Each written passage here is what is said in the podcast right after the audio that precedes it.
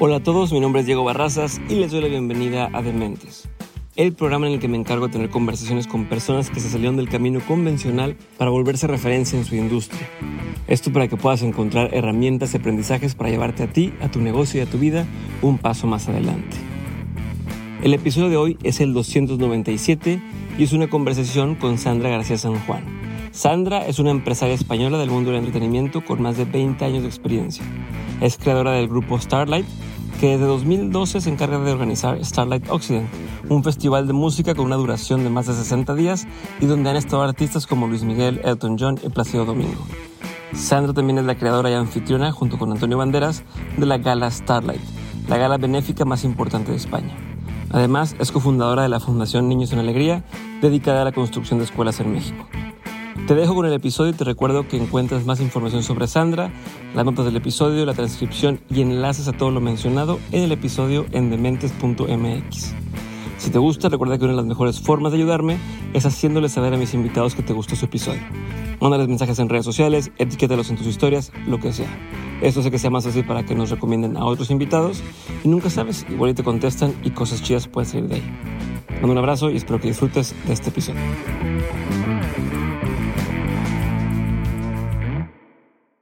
Arrancamos. Sandra, gracias por tenerme aquí en tu casa. Eh, ahorita mencionas que, te gusta mucho México, ¿no? Quiero partir de ahí. No voy a empezar por ahí, pero ya que estás en eso, ¿por qué tanto? Ay, bueno, yo es que me siento un poco mexicana. Encuentro que es el país más maravilloso y más bonito del mundo. Tengo grandes amigos mexicanos, que, pero grandes amigos de más de 30 años, que son como hermanos, uh -huh. como es Alejandra Alemán, con la que arranqué la Fundación Niños en Alegría uh -huh. hace 20 y pico años. Ya llevamos 26 escuelas construidas. Eh, Sergio Berger, que uh -huh. eh, fue padrino de boda de mi marido mío hace ya 17 años y es un ángel de luz y un ser extraordinario. Y Andrés Carretero, luego Claudia Marcuchetti, la escritora. ¿Qué te llevó primero a México? Pues mira, estoy pensando, pero México siempre He ido siempre, es como siento una atracción tremenda. Puedo ir cinco veces al año, ahora me voy uh -huh. la semana que viene. Sí, bueno, pero ahora ya tienes muchas razones por las cuales ir, pero cuando nunca había sido, ¿qué fue lo primero es que que estoy pensando y no me acuerdo ¿No cuándo fue la primera vez que fui a México. Es que para mí México siempre ha estado en como, mi vida. Como ya parte de... Forma parte de mi vida y me siento un poco mexicana. Sin tener padres mexicanos es como que lo siento como mis orígenes. Yo ya. creo que en otra vida debí ser mexicana. Puede ser, estamos muy ligados, ya sabes. Total. Oye, este, Sandra, bueno, vamos a arrancar con lo que quiero profundizar y de entrada quiero saber, eh, yo sé que Starlight empezó ya hace pues ya más de 10 años, ¿no? Este, tuvieron ahí un, en pandemia como esta onda que como quiera lo hicieron y, y fueron el único festival que, que sucedió, eh, pero quisiera entender en qué punto, y ah, para que sepas, voy a estar yendo y viniendo, sé Me que encanta, no conoces de pero voy y vengo, pero eh, ¿en qué punto del festival ya se ha sentido hacerlo? ¿Sí? porque al principio, pues, oye, esta es una locura, era un festival muy distinto al, al, al resto de los festivales, eh, como en todos los festivales siempre se pierde al principio, ¿no? Este, es sí. difícil empezar. ¿En qué punto dices, ok, esto ya, pues es el principio, tú me dirás, pero dices, ok, esto ya, ya agarró ritmo, ya se convirtió en algo, ¿no? Es este, que al final... Ya no es un experimento nada más, sino ya es algo. Yo creo que eso nos ha pasado varias veces a lo largo del camino y varias veces luego dices, pero ¿para qué me he metido en este follón, okay. en este lío? ¡Qué complicación! A ver, el primer año, la primera edición fue muy difícil, fuimos con toda la ilusión, uh -huh. con ganas de comernos el mundo, con un proyecto diferente porque reinventamos la forma de hacer uh -huh. música en vivo. Uh -huh. Piensa que en este país, yo creo que en casi todo el mundo, la gente iba a los conciertos llegaba justo antes de arrancar y se iba en la última canción antes de que terminara para no pillar tráfico. Claro, uh -huh. nosotros no, nosotros hicimos un concepto donde venías dos horas antes, te tomabas tu copita, tu cervecita, tus tapas, uh -huh. luego podías cenar, pero con restauración, todo bien organizado, todo el mundo tenía sitio donde sentarse, luego veías el concierto y al terminar te quedabas, pero claro, tú sales de un concierto eufórico con la adrenalina para arriba, ganas de festejar y no te van a mandar para casa. Entonces dijimos, vamos a aprovechar y a seguir.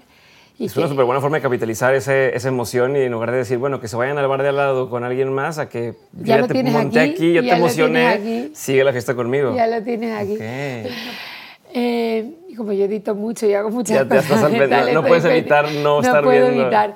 Además, me dice, la gente, me dice la gente de mi equipo, que como nosotros producimos mucho y grabamos muchas cosas y tal, bueno, la gente de mi equipo no es gente externa, que cuando yo grabo es como si estuvieran editando conmigo porque hago un error o cometo algo mal y arranco la frase detrás como... Ya sabes. Ya, ya y, la, y, me dicen, pero si tú te autoeditas, ya dices, entonces siempre que estamos editándote oímos la, un poquito más y luego si no, porque sabemos que muchas veces si haces una frase mal hecha, la repites exactamente igual pero bien hecha. Uh -huh, entonces, uh -huh. en vez de empezar a cortar, escuchas más. Sí, no, sí, Tengo sí, esa manía. Sí, a mí me pasa parecido, pero trato de, de, de evitarlo, pero sí. A ver. Es de formación profesional. Sí, no puedes dejar de ver. Pues que la, al final uh -huh. yo creo que todo esto es como un camino que no te puedes basar en que llega un momento que consigues el éxito y ya todo es camino de rosas. No. El camino es lo que hay que disfrutar y los obstáculos y las dificultades y, y al principio pues nos fuimos de cabeza, arriesgamos todo y casi perdemos hasta la... Bueno. Eso, eso iba, porque decías esto de, de cambiar el, el, el, formato. Claro, pero la gente cuando cambias Ajá. el formato tiene que asimilarlo. Tú tienes las ideas buenísimas, pero eh, mira, mi marido es el inventor de los sistemas de guiados de los parques, las uh -huh. lucecitas verdes y rojas. Uh -huh, que van arriba. En el, sí, uh -huh. que es un genio, el tío es un fenómeno y es muy inteligente. Entonces, claro, tú dices, qué idea tan buena, qué idea tan buena ahora que ya está implantado. Pero cuando él iba a vender esto tenía que generar una demanda. Sí. Claro, convencerlo a la gente que eso le venía muy bien para que la gente pudiera aparcar, para que diera menos vueltas sí, en el parque. El del, el del centro comercial te decía, pero para que lo quiero, ¿no? Para que, lo quiero. Que busquen.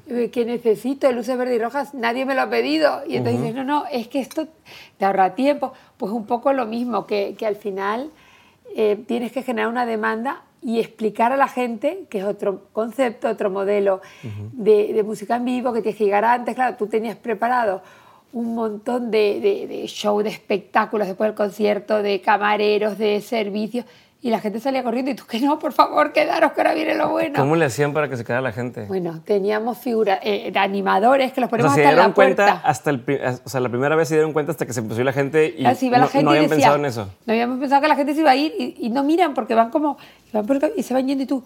Entonces a los animadores que los teníamos en, en, en el escenario de la uh -huh. parte de la salida, los poníamos en la puerta, como haciendo así sí, de, de mirar, para allá, para allá. que ahora todavía queda fiesta. Y, y, costó como dos, dos, años por lo menos en que la gente interiorizara uh -huh. que no se terminaba ahí el espectáculo, que todavía ofrecíamos mucho más y que podían ver muchas más cosas habiendo pagado su entrada ya estaba. Okay.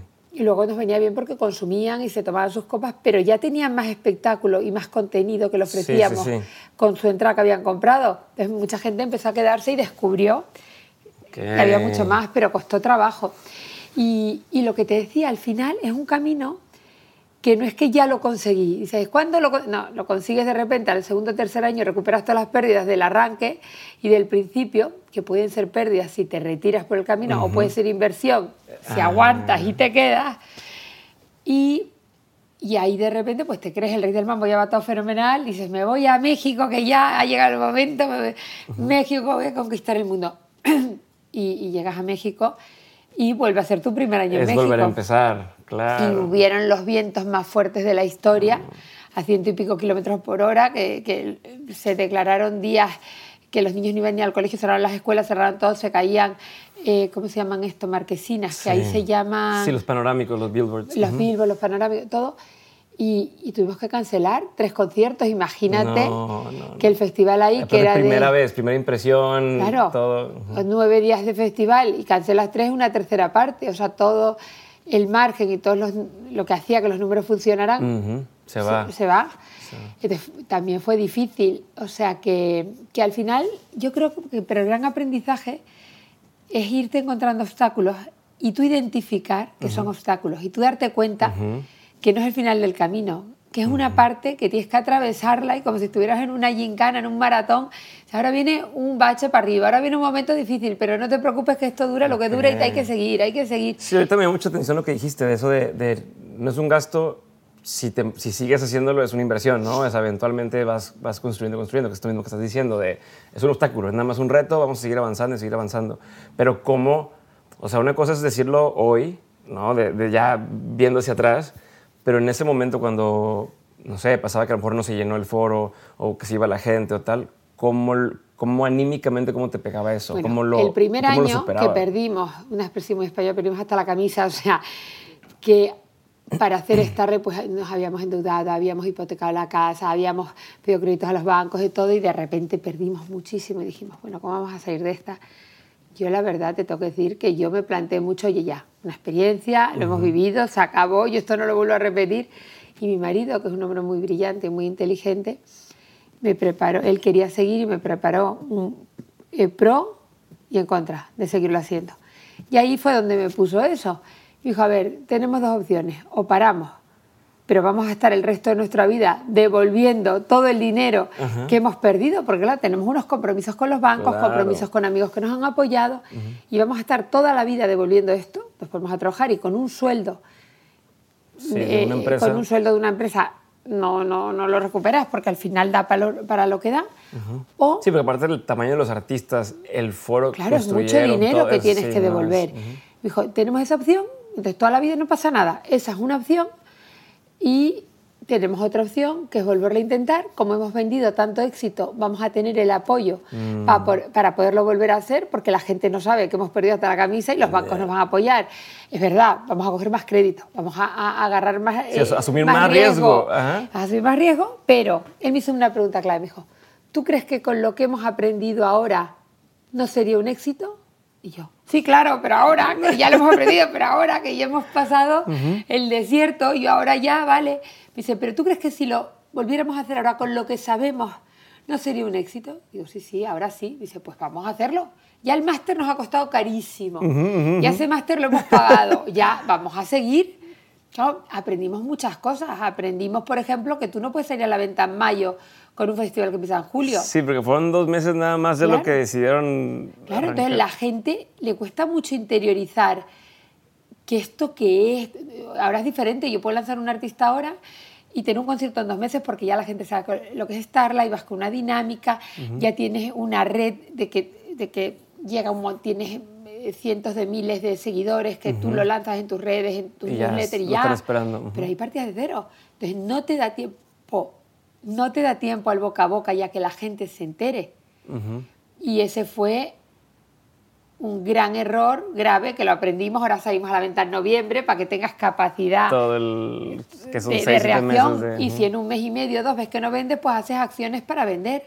Ahí no lo hicimos así. Entonces todo eso aprendes y... Explícame esto, perdón que te interrumpa, pero creo que es importante lo de que vendían éxito. Pues al final yo creo que todos los proyectos hay dos cosas. Por un lado son los números, que es interno, y ves si te funciona, si no. Y por otro lado es la percepción del público, la percepción de los medios de comunicación. realmente Starlight fue un gran éxito el primer año. A cara al público mm, era como, wow, ¿qué ha hecho esta gente? Esto... ¿Fue en el que David Bisbal cantó con Antonio Banderas? ¿Fue ese primero o no fue el primero ese? Ay, no, ese fue un poco más tarde. Eso fue un poco más tarde. Pero, pero sí que, oye, vinieron grandes artistas, vino Julio Iglesias, vino, no sé, todos, Bisbal. Eh, pero la gente que estaba ahí dice, yo no tengo por qué saber cómo les fue. Yo me la pasé increíble. Claro, vinieron 13 artistas. que fueron espectaculares y mucho internacional y además era un año que estábamos 2012 en España había una gran crisis. Sí, claro.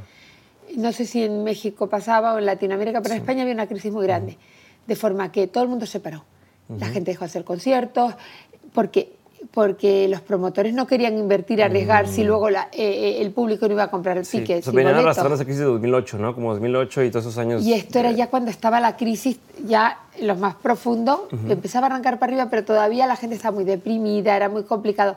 Con miedo de Con muchos miedos. Y nosotros nos lanzamos con un festival, 13 artistas, que yo siempre decía el número 12 porque 13 era como feo, pero fueron 13 la realidad. y, y, y, claro, nosotros decíamos, pero que somos los únicos, no hay nadie. En vez de darnos cuenta que todo el mundo estaba con un miedo que te moría y todo el mundo se paralizó y dijo, este año no nos lo vamos a jugar. Claro, eso fue una ventaja y una desventaja. La desventaja que estábamos arrancando en un momento que no era próspero ni era idóneo, era un momento complicado para arrancar.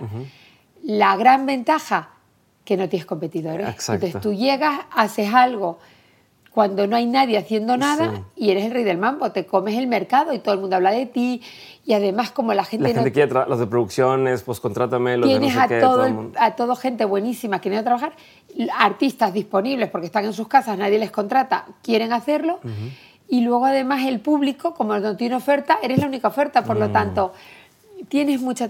Lo que pasa es que era un momento que la gente no tenía dinero para gastar y eh, pues eso, la ventaja que en un año ya nos pusimos en lo más alto, todo el mundo hablando de nosotros y vendimos un gran éxito a nivel comunicación, a nivel gente y tal.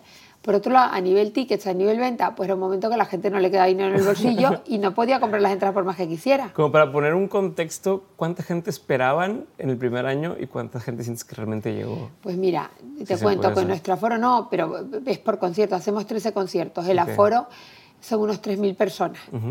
¿En, en total o, en, o por no, concierto? por concierto, 3.000 personas, claro. 3.000 personas por concierto. Y los conciertos, el máximo que tenían 500 personas. Claro, imagínate. Claro. Imagínate, tienes un 15%, un 16%. A No, ver, ya está la- la ah, nos arrasó Julio Iglesias, Julio Iglesias solo. llenísimo. Y algún concierto, fíjate que los que estaban más llenos, que algunos sí que llenó todo, si hacíamos eh, 13, pues los últimos 3 o 4 ya hubo el boca a boca y ya se llenó. Pero los primeros nos costó muchísimo. ¿Nunca llegaste en ese punto a pensar en, bueno, metamos gente de relleno? No, claro, no nos así? quedó otro. Esa es la- Ah, eso sí lo- eso sí es lo- vender éxito. Ah, ok, sí lo- Claro, si tú tienes un concierto que te vean 500 personas y tienes 2.500 sitios libres vacíos, dicen, esto le está yendo fatal, esto, esto, esto, esto- este es muy mal negocio. Y la prensa lo hubiera trasladado. Entonces nosotros rellenábamos. Pero eso Mm. Ok. tiene también el pro y Pero el eso contra. también, ujú. Entonces nosotros rellenábamos cara a la gente, qué exitazo, qué tal, llenísimo, no sé qué. Nosotros un, un- un- una locura para llenarlo todos los días, buscar a quién le regalamos entradas, porque Sí, claro, porque tienes estratégico también. eso es estrategia. Si tú regalas a gente de tu entorno, es el público que te puede comprar entradas. Entonces luego ya no te va a comprar. Entonces pan para hoy, hambre para mañana. Tú no puedes invitar a tu público. Eso, es- es- eso, eso también quería preguntarte. Eso es que, clave. pues, la gente que te puede comprar ya le regalaste y Lo a la siguiente es va a decir, llamar, "Oh, no, ya". lo fácil es llamar a todos mis amigos y además venir hoy, hoy y mañana, y- pero entonces ya no me van a comprar más. Entonces, ¿qué tienes que invitar? A gente estratégicamente que no te vaya a afectar. Por ejemplo, teníamos un hotel oficial, hablábamos con el hotel y decimos, oye, queremos invitar a todas las camareras eh, con sus maridos y con tal, porque eh, queremos agradecerle cómo están cuidando a todo el equipo y a todos los artistas. Entonces te venían las camareras con tal y de repente, pero ¿podría una entrada más?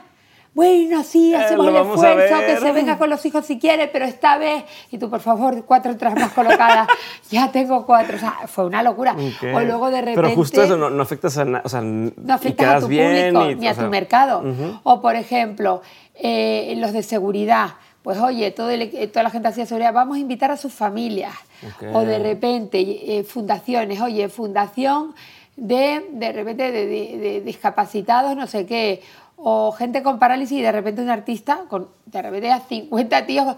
Oye, pero este artista, ¿cómo atrae a gente Ah, de este- de- de- de tal? eh, Les inspira, no sé qué. Y tú, como sí, debe ser.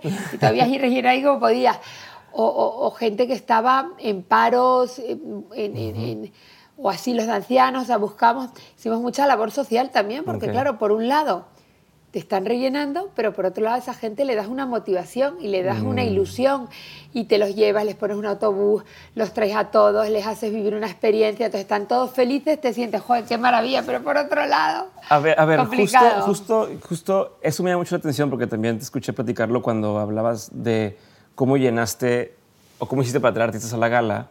Y mi for- la forma en que mi cabeza funciona, yo tengo déficit de atención, pero entonces yo veo como todas las posibilidades en una sola cosa. ¿no? Y a veces me hace mucho sentido el decir, oye, o sea, esto que me dices me hace mucha lógica el decir, ok, aprovecho un, un mismo lugar para generar ingreso, para quedar bien con ciertas eh, personas o darles un gusto a alguien, para este, yo disfrutar, para tal, tal, tal, tal, tal, ¿no? Y, y esto lo, acabo, lo acabas de hacer, co- como me lo acabas de contar ahora, pero quiero saber desde cuándo te diste cuenta, porque también lo hiciste y me puedes contar la parte donde cómo llenaste, o sea, o sea, la lógica que tenía detrás de decir, ok, hago un concierto pagado para que entonces vengan a, a los demás. ¿Te acuerdas de esa parte? Si me puedes Sí, contar un poco de eso. Sí, y, sí. Es que el, el festival Starlight no surge como un negocio que teníamos planteado unos números, vamos a hacer esto, que se va a convertir en algo muy grande. no. Mi prioridad fue siempre la fundación y la gala benéfica. Entonces eh, llevábamos dos años haciendo una gala benéfica, Antonio Banderas y nosotros, Niños en Alegría, Alejandra Alemán y yo, para eh, la fundación de él, que se llama Lágrimas y Favores, y Niños en Alegría, que es la fundación que ya te conté que arrancamos en México, que ahora tenemos ya muchísimas escuelas construidas, 26, y, entonces decidimos hacer un proyecto juntos para recaudar fondos para su fundación y para la nuestra. Y resulta que fue un exitazo, fue un exitazo también y, se convirtió desde la primera edición en la gala benéfica más importante de España porque vino gente importantísima, todos los artistas se prestaron a cantar, a actuar, a venir y, funcionó de maravilla. Pero mi, duda va sobre también cómo lograste, o sea, uno, cómo lograste meter a, a, tantos artistas que te dijeron que sí, pero al mismo tiempo que se me hizo una genialidad el, claro. esto de, de juntar... Claro, entonces, eh, pero la gala, el primer año un éxito, es la gala benéfica que es un día dentro del festival. Y el segundo año ya nos dimos cuenta que claro, ir siempre a pedir favores al vino que te dé el vino gratis, a la comida que te la comida gratis, a la de las flores que te las dé gratis, digo, bueno, y a los artistas que van a actuar gratis, pues al final es difícil y luego tienes una partida que no te lo dan gratis, que es traerte a los artistas, a la banda, sí, que a lo mm. mejor consigues algunos hoteles, los billetes pero Sí, tal no te cobran sus honorarios, pero toda la producción y todo lo demás. Y el coste lo tienes, entonces cada vez se hace más complicado. Nos dimos cuenta que el primer año éxito era la novedad, pero que, que iba a ser difícil. Y nos dimos cuenta también que las grandes galas benéficas en el mundo se hacen alrededor de un gran evento. Mm. Por ejemplo, tienes eh, la gala de Anfar en Cannes, que se celebra durante el Festival de Cine de Cannes. ¿Por qué? Porque tiene a todos los artistas ahí, es mucho más fácil. Por ejemplo, la gala del John durante los Oscars, pues es que está todo el mundo en los Oscars. Es muy fácil, oye, vente a la gala. No es que tengan que trasladar a todo el mundo ir a esa gala. Entonces hace mucho sentido. Y entonces pensamos, ¿por qué no hacemos un concierto el día antes y un concierto el día después, empresarialmente, como promotores, y les pedimos a esos dos artistas que se queden a la gala? Es muy fácil porque ya, ya están acá. Ya están acá. Entonces ya es como, oye, mira, yo te contrato nosotros te pagamos tus honorarios, tu contrato y tal, pero el día de la gala, que es el día antes, el día después, te quedas y nos cantas una canción. Están felices. Mm, y ese era un poco el, el trato. Y, no, y entonces, eh, y ahí era mucho más fácil porque es como, dices, bueno, eh, ya entonces puedes decir a, a, lo del alcohol, oye, ponme el alcohol gratis para la gala y yo te compro alcohol para el día antes y el día después para los conciertos para vender alcohol. Al del sonido dice, oye, me pones el sonido para el día antes y el día después. El día en medio ya lo tienes instalado, ya me lo dejas ahí, ese día no me lo cobras. Claro, al de, entonces juegas a, a eso, yo te doy, tú me das y se compensa. ¿Siempre has pensado así? O sea, ¿siempre, siempre has tenido esta forma de resolver las cosas, de combinar como intereses y alinearlos, ¿no? Y decir, ok, a ti te conviene y a mí me conviene y hacemos, o a partir de cuándo te diste cuenta que que podías hacerlo, o sea, que funcionaba hacer esto? Yo inconscientemente, de alguna manera, yo siempre he creído que los negocios, las relaciones o todo tiene que ser un win-win. No vale que a uno le funcione y al otro no, porque eso no tiene continuidad. Eh, soy de las que piensan... Sí, me sentí mm, que me, me, defraudaste y ya no tuvo así. O sea, te creí una vez y después no. Claro, o sea, tú tienes que... Al final el negocio, o el negocio, incluso la amistad, las relaciones, tiene que ser un win-win siempre. Un, que a las dos partes les salga bien. Entonces tú no puedes estar pidiendo, pidiendo, pidiendo y no dar nada a cambio. En cambio es mucho más fácil de, oye, yo te compro y tú me das. Yo te hago ganar dinero, pero luego te doy la oportunidad, con el margen que tienes, que a mí me compenses o me apoyes o incluso te involucres en una causa social y en un proyecto que también te vas a sentir orgulloso, pero ya no te va a ser tan dificultoso porque te estoy dando las herramientas. Sí, sí, sí. Sí, te, o sea, te, estoy dejando fácil el camino para que no me tengas que decir que no. O sea, es más fácil decirme que sí a, qué excusa. que te lo pongo fácil, efectivamente. Es como, venga, te lo pongo fácil, pero venga, súmate. A mí me encanta eso, sumar y, y sumar fuerzas porque entre todos somos mucho más fuertes. Y, a la gente muchas veces ni se le ocurre, pero cuando les das las herramientas para que se puedan sumar y además se sienten que aportan y que dan un valor añadido y sienten que hace sentido, pues al final es mucho más poderoso. Voy a una parte donde quiero saber, tú te involucras mucho en todos los proyectos, ¿no? Justo ahorita estabas hablando de, la edición, la producción y demás. Eh, ¿Cómo le haces cuando estás produciendo algo que, se, que no se ha hecho antes? Eh, eh, eh, tratando de ver el tema de los equipos de trabajo, de las productoras, de todo, donde les dices, o llegan y te dicen, es que se, así se hace aquí, ¿no? O siempre es así, y tú, no, pero es que yo me imagino que va a ser esto otro, Me encanta. o necesito tal. ¿Cómo le hacías, por un lado, para darte a entender y que, que sucediera lo que tú querías? Y por otro lado, también un poco como para que te compraran esa idea y se sumaran al proyecto cuando no existía un, un previo. Me Que encanta. hoy es más fácil, me imagino. Pero en ese Me entonces, encanta, me encanta porque es verdad que los principios son más difíciles, porque te llega gente que lleva toda la vida en esto y te dice, no, no, es que siempre se ha hecho así. Digo, pues aquí no, aquí se hace diferente. Es que esto es así. No, muchas veces viene muy bien meter en, el- en los equipos a gente que no sea de esa industria concreta, de ese, para romper un poco el molde. O sea, nos hemos metido mucha gente de la hostelería para darle fuerza a todo el tema de food and beverage, de comida y bebida. Eh, hemos, o sea, hay que romper un poco esquemas. Siempre cuesta romper esquemas cuando eres el primero. Luego, cuando eres el primero y tienes éxito, estás innovando y todo el mundo te copia. y estás liderando un sector. Y, y eso también es una parte que hay que seguir liderando, porque también hay gente que inventa algo o apuesta por algo, crea una tendencia, pero ya se estanca ahí, se cree que lo ha conseguido y le, le adelantan por la derecha y por la izquierda. O sea, cada año hay que reinventarse, cada año hay que replantearse, cada año hay que cuestionarse. Y a mí cada vez que los equipos me dicen, no, es que siempre se ha hecho así. Digo, pues se va a hacer diferente.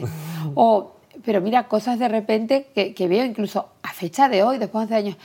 Eh, digo, pero ¿no veis que esto no es operativo? Que ¿Tienes un ejemplo de algo, te acuerdas? pues mira, sí, por ejemplo, las pulseritas que te dan para distintas zonas. Que al final, eh, pues si eres VIP, ¿qué tal? VIP en el parking, VIP que puedes entrar en la zona no sé qué. Y, y la gente termina con siete pulseras. Digo, pero a ver, ¿no hay una manera más operativa y más fácil? Porque no, no, no tiene sentido que la gente se vaya con siete pulseras. Es que siempre se ha hecho así. Digo, sí, pero nunca se ha planteado.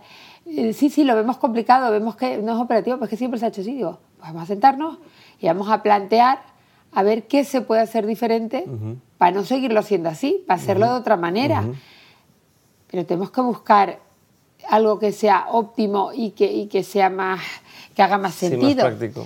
Y eso es de este año, que llevamos 11 ediciones. O sea, que te quiero decir, siempre te pasan cosas que siempre se ha hecho. Sí, sí, sí, pues, pues vamos a replantearlas. Es verdad que el primer año no te puedes replantear todo y vas a lo fácil. Que hay que hace falta entrar en esta zona, pulsera, que hace falta. Pero oye, vamos a aglutinar, a tener el big picture y a Ajá. ver, pues esto de esta manera, esto se resuelve y cada vez pues tienes más, más recursos por el aprendizaje que vas cogiendo cada año. ¿Cómo, cómo decides qué cosas sí vale la pena atender en ese momento y cuáles no? O sea, ¿cómo di- dices, ok, esto es lo que se, se tiene que innovar, ¿no? Hay que cambiarlo, pero esto no puede cambiar. O sea, me imagino que hay algunas cosas que, que la gente ya espera y que si se las quitas van a decir, Sí. ¿cómo, no? Yo todos los años vengo por esto en particular y ya no me está gustando, no sé ver, cómo lo ahí hay manejas. dos preguntas en una, de alguna manera. Por un lado, creo que hay siempre que innovar, que sorprender, y es muy difícil cuando tu oferta o tu concepto es el mismo, realmente son conciertos al aire libre. Entonces llega un momento que no solo puedes innovar con los artistas, porque los artistas van y vienen, y un año tienes uno y otro otro, te tienes que reinventar con el espacio, te tienes que reinventar con la comunicación, con el marketing, con la oferta con el cómo se vio la experiencia, con el previo, con todo. Entonces, hay que replantearse cada cosa. Y por otro lado, y, y luego hay, hay lo que son los core, Sí, los sí, core sí, la esencia, que la esencia tiene que ser la misma. O sea, de repente no puedes cambiar la esencia. cum- es una línea delgada entre decir, quiero inventar algo nuevo, quiero sorprender, pero como un artista que dice, oye, yo canto este tipo de música y de pronto saca un disco distinto y dices, no, ah", No, a final- les va a encantar y unos van a decir, no. Tienes toda la razón y eso es así, es muy curioso. Muchos artistas de repente ven que, se- que, que su público de toda la... dece- o sea, muchos artistas ocurre que decepcionan a su público de toda la vida. Eh, fin, que tienes toda la razón, me impresiona tu percepción porque es increíble que, que tengas esa sensibilidad para darte cuenta. Sí, hay artistas que de repente cantan un tipo de música y de repente se pone súper de moda todo lo del reggaetón, todo esto, y de repente hacen versiones reggaetoneras y tú dices, que es que tu público no está escuchando eso ni quiere eso, tu público va a otra cosa. Y acaban decepcionando a su audiencia. Entonces es muy, es muy importante tener identificada cuál es tu esencia, cuál es tu core, cuál es tu, tu, tu- como si fuera la matriz, la raíz, de dónde parte todo, qué es lo que ha hecho que enganche a gente que te siga y que, y que se entusiasme con, con tu música o con lo que ofreces, y a partir de ahí ir innovando en todo lo que son las capas, pero no en la esencia. Entonces eso tienes que tener muy, muy claro el norte. Es como si la esencia nuestra es la música, la esencia nuestra es para todos los públicos. La esencia Además es... eso, es un perfil de, de, cantante. No es el que está más de moda siempre, no es, es hay cierto nivel de cantantes con los que ustedes están o artistas que encaja con su público y que su público espera ver y que a lo mejor si un día llegas y pones a alguien que es que es famosísimo en TikTok y es que tal... Nos ha pasado, nos ha pasado. Nos ha pasado de poner artistas, que eso no te voy a decir nombres porque no quiero que se sientan mal. te quiero preguntar nombres. Pero ha habido artistas que son muy grandes, muy potentes, pero funcionan en otras audiencias. Mm. Nuestra audiencia es una audiencia muy familiar y aunque es para todos los públicos y tan pronto haces cosas para niños pequeños o para... Eh, tenemos eh, muy distribuido y muy repartido porque como tenemos conciertos todos los días, pues un día es más para niños, otro día es eh, eh, para gente joven, para más maduros, para mayores, tenemos todo tipo de música, es muy ecléctico. Pero de alguna manera es muy familiar, es como un público muy sano, público que se ilusiona, público como que busca desconectar y, encontrar en estar pero no es un público indio, no es un público, o sea, lo nuestro es muy comercial en el sentido... no, es no. no es como muy de nicho, no es como de repente muy transgresor. Y es, que, es que hay festivales que lo que buscan, o lo, nuestro sello del festival es que te va a poner artistas que hoy no conoces, pero que te, te van a gustar y tienes que descubrir, ¿no? Hay otros que te dicen, yo voy a poner a los, a los top de cierta industria en particular, ¿no? O reggaetón, o rock, o lo que tú quieras y en tu caso, como estás viendo, es, es este, este artista que sea suficientemente eh, multifacético, mainstream, que, que, agrade a, muchos. Nosotros, la verdad, vamos a artistas que ya lo han conseguido. O sea, vamos a artistas. Luego tenemos otra política que va en paralelo y por otro lado de apostar por talento joven para darles la oportunidad a través de la plataforma Starlight de tener esa visibilidad y que le descubran. Pero los conciertos en el auditorio son gente que ya lo ha logrado, que son grandes y que ya tienen un nombre y tienen un peso en la industria. Porque si no, no llegan al auditorio. Otra, o sea, no podemos poner uno. También piensa que sí, es un buen negocio, no te puedes arriesgar. Y ya no solo es por riesgo, sino que al final en un festival que tiene siete escenarios, tienes un escenario que tienes a gente probando y que vaya a ir a descubrir, pero al mismo tiempo puedes ver un artista grande. Aquí no, aquí no no es en simultáneo. Tú tienes un auditorio y tú compras entradas específicas para ese concierto. Entonces no te van a comprar entradas por un desconocido, para ver a alguien que no saben quién es. Otra cosa es una responsabilidad dentro de lo que es la industria y dentro de ser los líderes de la industria en decir, oye, si tenemos tanto peso a nivel internacional y tenemos la capacidad de dar oportunidades a gente joven que está intentando tener un sitio y quizás por no tener la exposición. No se le da, seamos nosotros los que brindamos esa oportunidad.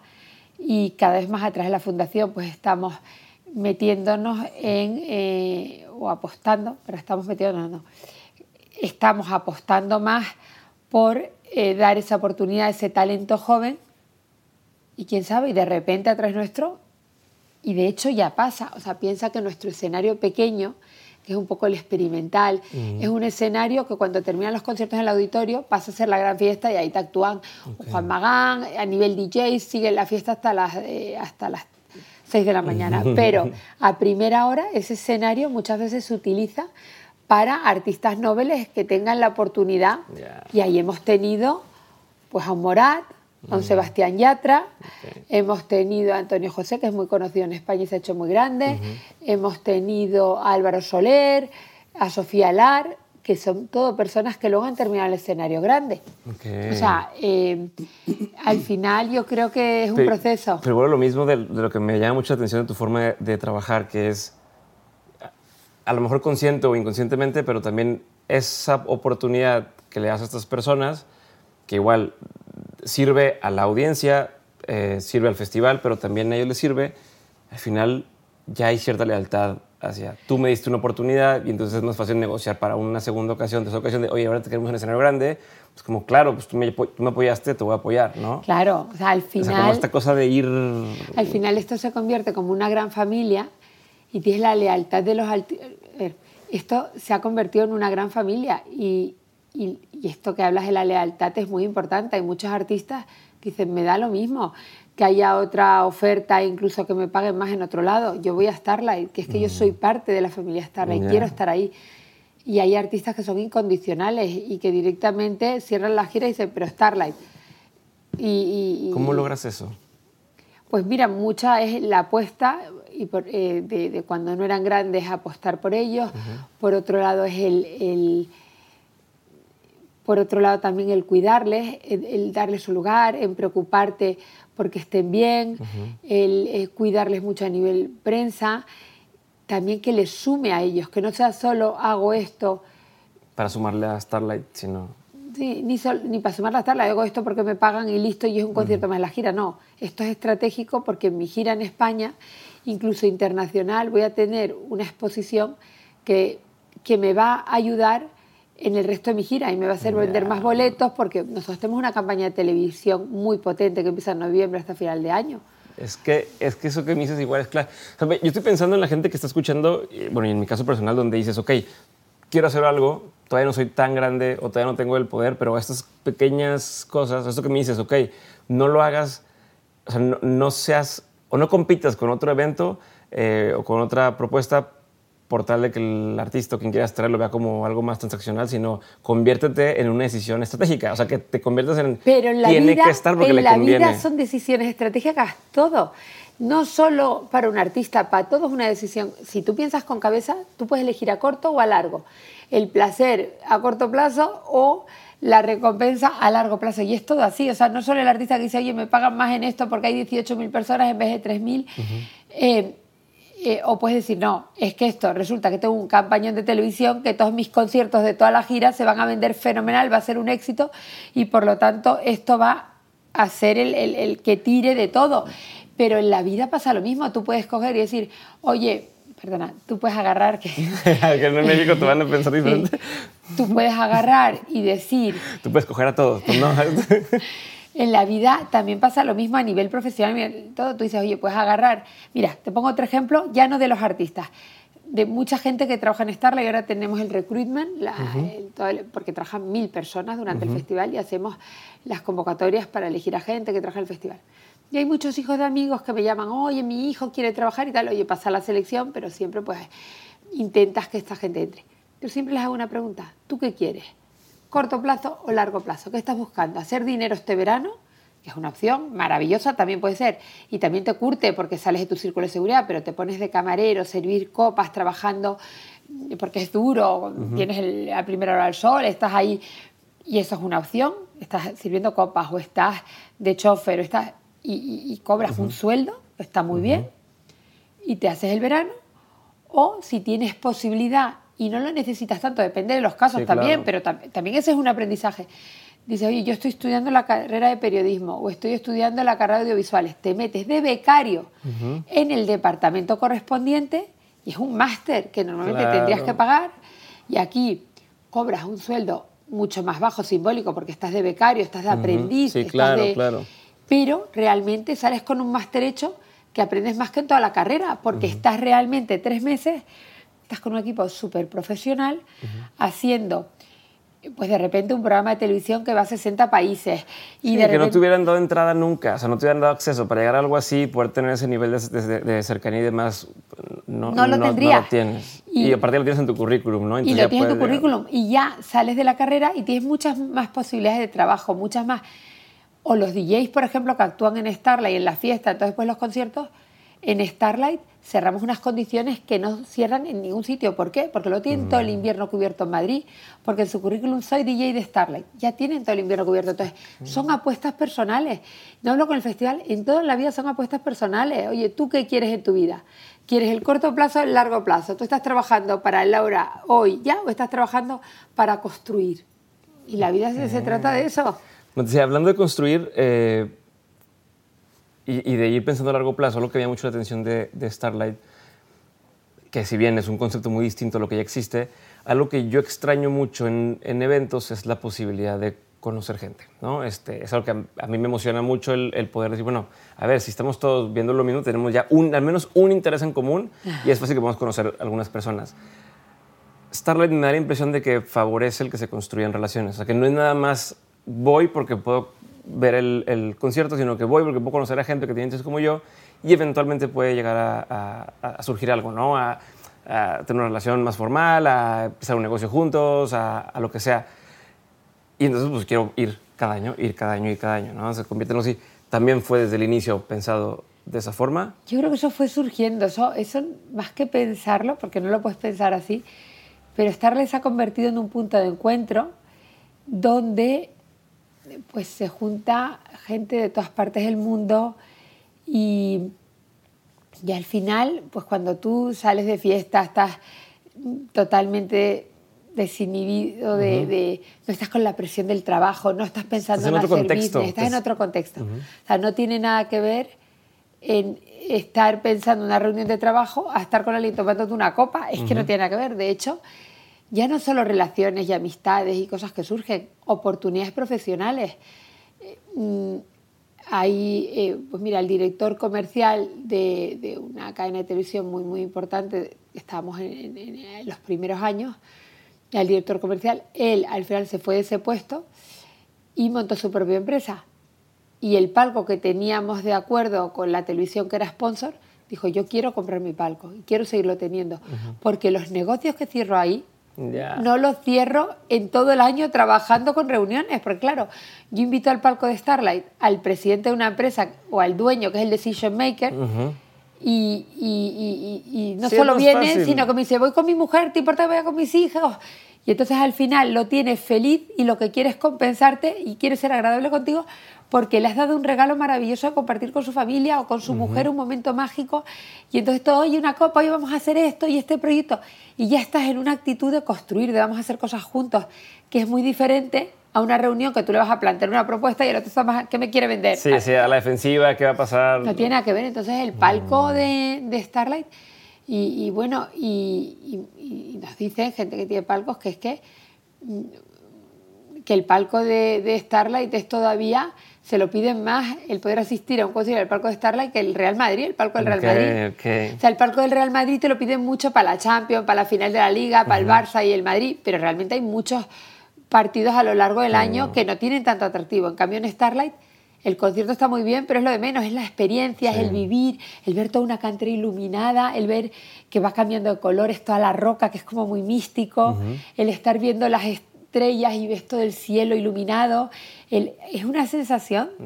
A ver si te pilla por aquí este verano y te vienes a verlo, porque realmente te digo que la gente que lo experimenta y lo vive dice, bueno, esto es único, místico, no existe en una parte del mundo. La acústica es extraordinaria porque tiene toda la cantera, que es en forma de anfiteatro.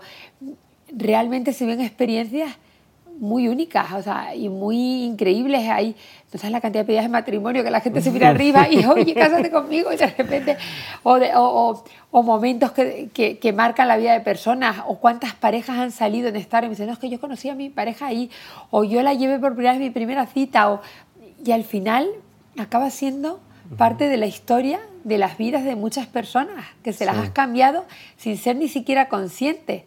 Y eso es maravilloso. ¿Hace 10 años te imaginabas que esto iba a poder pasar? A ver, siempre apostamos muy fuerte y nosotros teníamos muy claro que no veníamos a hacer algo corriente y una cosa más, porque para hacer algo corriente ya que lo hagan otros.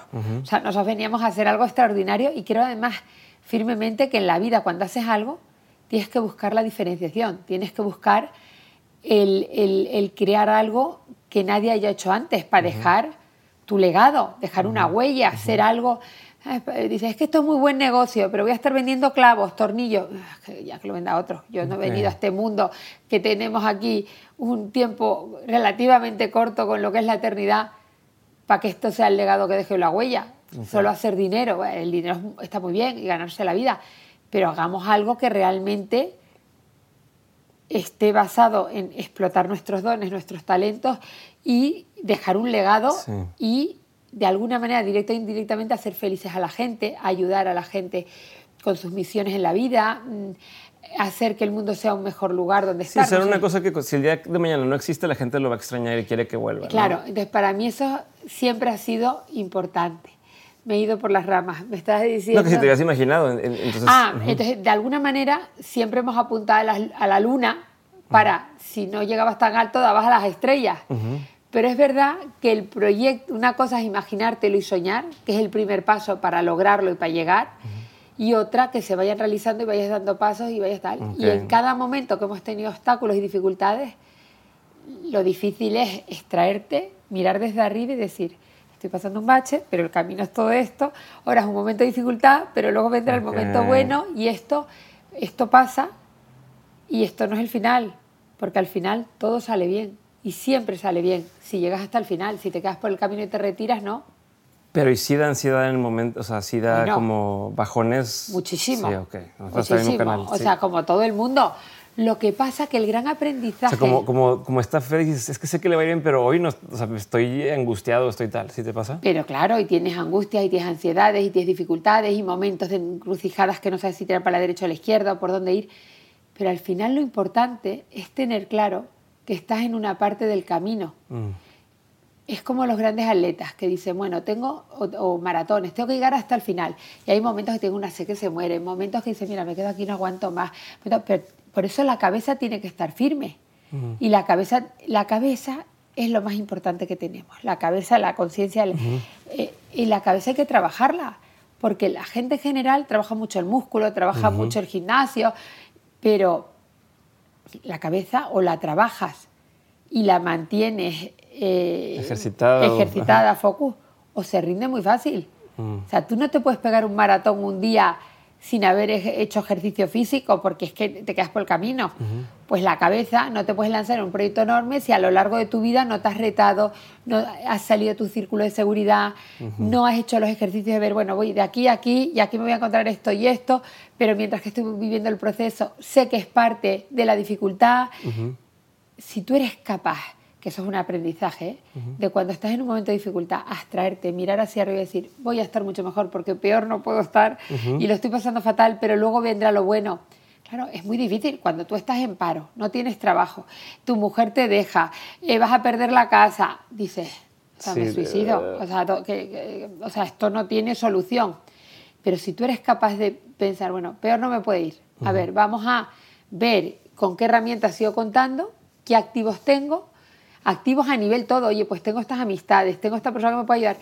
Y, me pongo frío y no estoy con la mente negativa diciendo, se acabó, esto no sí, te... no enfocarte en todo lo que no, te enfocas en todo lo que sí. En todo lo que sí. Y te pones a poner un papel, pros y contras. A ver, te pones a focalizarte cuáles son mis miedos. Vale, pues si tienes los miedos muy localizados, los, los puedes como...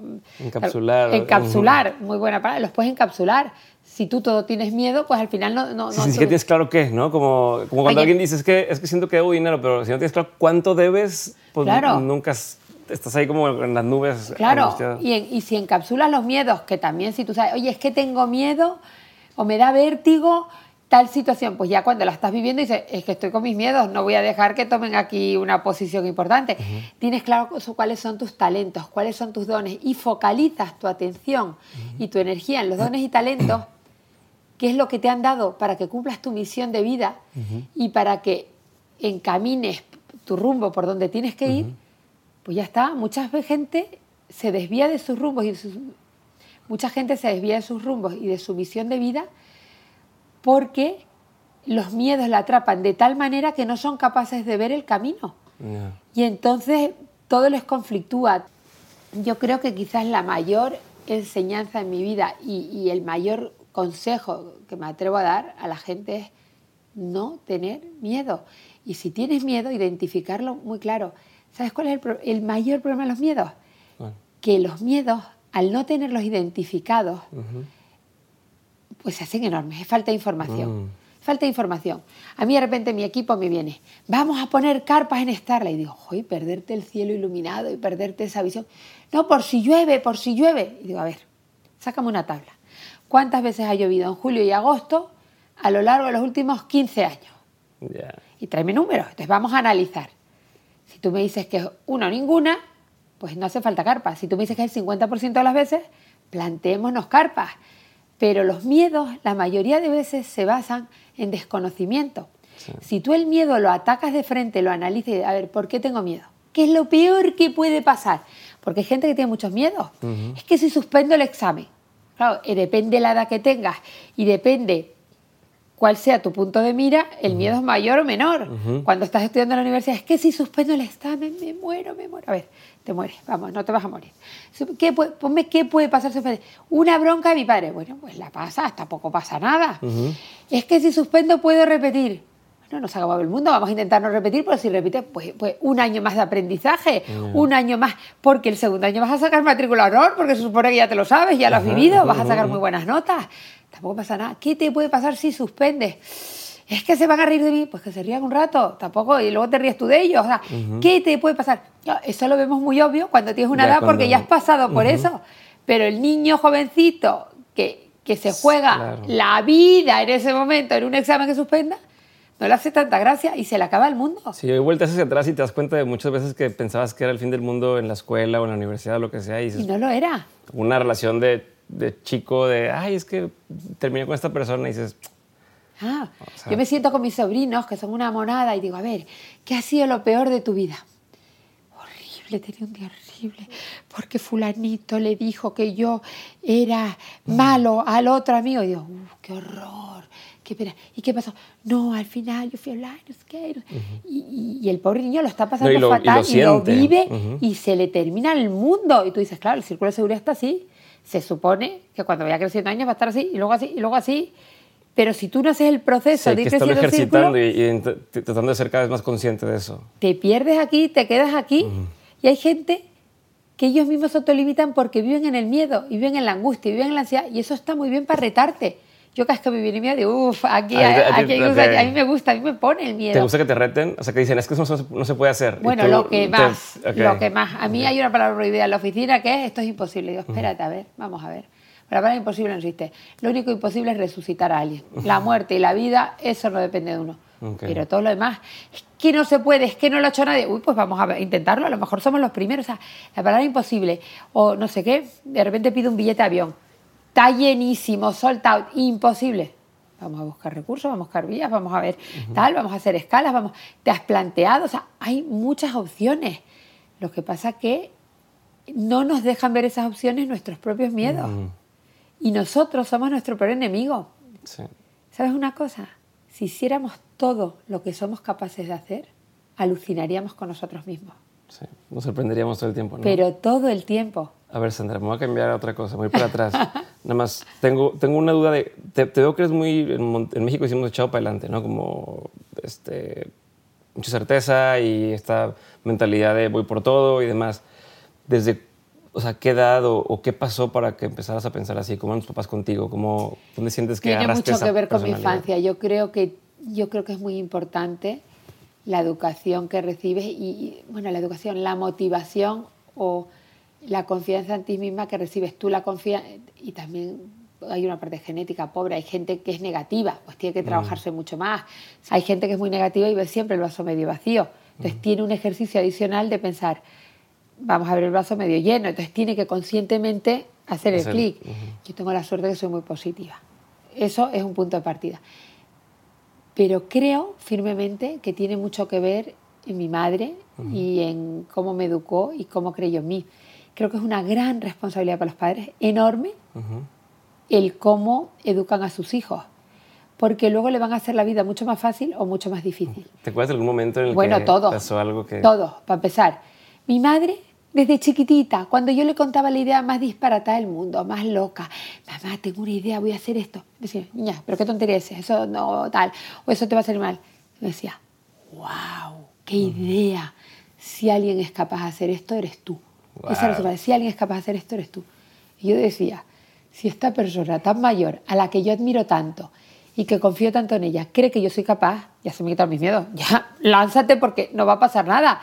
Ella me ha dicho que puedo, pues si ella me ha dicho que puedo, puedo. O sea, ya no me planteo más. En cambio, si una madre te dice, estás loca, te vas a caer. ¿Cuántos padres por querer proteger a los hijos están todo el día? Cuidado, que te vas a caer, que te va a salir mal y no hagas esto. Y al final crean un niño que todo el tiempo, cuidado, cuidado, cuidado, y va por la vida pidiendo permiso. Ya pedirás perdón si te equivocas, pero tú, eh, lo primero, lánzate. Y hay que lanzarse para experimentar, para probar, para ver. Mira, yo desde chiquitita, lo que te decía, con mi madre, yo con ocho años monté mi primera empresa. ¿De qué? Con ocho años. Yo fui a mi madre y dije, mamá, voy a hacer pulseras y trabas con, con hilos y con cordoncitos y con unos plásticos que recortaba y hacía unas gomas de pelo. Pues con ocho años, mamá, tengo una idea, voy a hacer esto y lo voy a vender en el patio del colegio. Mi madre me decía, niña, ¿qué estás diciendo? Pierdas el tiempo. Y porque hablas de pesetas, o sea, lo que iba a ganar era ridículo. Yo ya quería montar mi negocio. Me dice mi madre, qué buena idea. Y enséñame, ¿qué diseños tienes? ¿Qué ideas? Oye, ¿te puedo ayudar? Oye, yo te hago de, segunda. Tú dime lo que tengo que hacer. Yo, ah, pues mamá, te pones aquí, mira, las tijeras, tienes que recortar esto. Entonces mi madre se sentaba conmigo y lo hacía. Está bien, te gusta, lo estoy haciendo bien. No, y te está dando aparte una, una confianza de poder también, yo le puedo enseñar a otros a ayudar. O sea, no, no tengo que hacerlo ni solo. Claro, es como yo te apoyo, yo estoy contigo. Pero además tú eres la creadora. Entonces te dice, tú eres la creadora a ver, y esto se corta así, y esto está bien, ¿te gusta cómo lo estoy haciendo? Sí, mamá, está muy bien, está muy bien. Y de repente me proponía, ¿te parece que lo hagamos este color? Y yo, te, ah, pues, pues lo veo bien. Tal, entonces mi madre me ayudaba a hacerlo. Y yo me iba, a, me iba con un pañuelo grande, lo ponía en el suelo en el patio y ponía todas mis trabas y todas mis pulseras. Y entonces lo vendía y lo vendía tirado. Y yo me sentía y llegaba, he ganado y tanto dinero. Fíjate mi madre, si creía en mí o si tenía esa filosofía de apostar, que me decía, vamos a ir a vender a las tiendas, vamos a buscar las mejores tiendas de Tenerife y vamos a vender tus pulseras y tus trabas. Iba a las tiendas de diseño maravillosas, había una llamada de mm. diseño que vendía una ropa maravillosa, todas de marcas y tal. Y llegaba conmigo a la tienda y yo, nana, oye, mi hija ha diseñado una colección que quiere venderla aquí, que cualquier persona pensaría estar loca. Yo me sentía la super diseñadora que había hecho. Entonces me ponían una vitrina, me ponían las pulseras, me ponían las cosas con mi nombre y tal. Y yo decía, y yo con ocho años estoy vendiendo en tal sitio, estoy vendiendo en tal sitio. A ver, con los años te das cuenta que la de la tienda era mucho más lista que, que yo en ese momento, porque era una niña y decía, esta señora va a venir todas las semanas a ver si su hija ha vendido. Y cada vez que viene me compro un traje, me compro un no sé qué. Y aquí la inversión que está dejando versus lo de vender las trabitas de esta niña, pues fenomenal, se las coloco. Y al final mi madre me potenció mucho la seguridad en mí misma. Eso es lo que no Y el querer que era capaz. Podría, ser tu mamá la que las iba y la compraba, ¿no? O que fuera una amiga y le hubiera dicho, ponlas por favor aquí. Pero para ti era, o sea, Para mí era, oye, lo estoy haciendo y soy empresaria y tengo mi colección.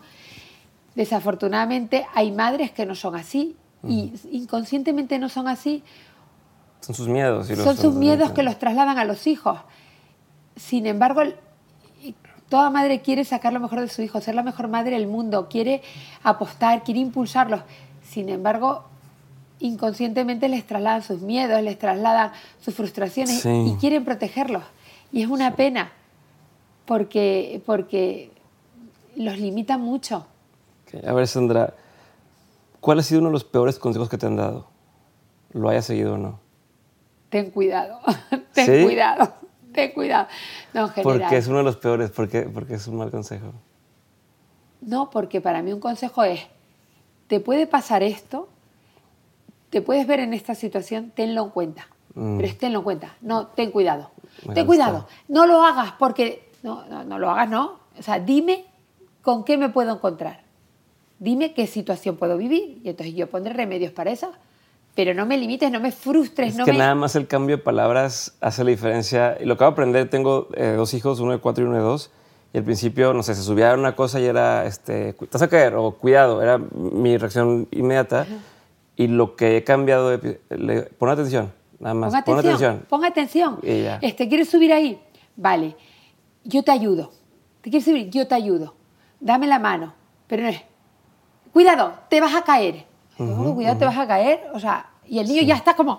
Sí, que lo que, final, lo que yo quiero es nada más que se fije y que lo haga con cuidado. Pon atención. Pero pon atención. Pon atención. O necesitas que te ayude, o quieres que lo haga contigo, o te agarro la mano. O sea, es estar ahí.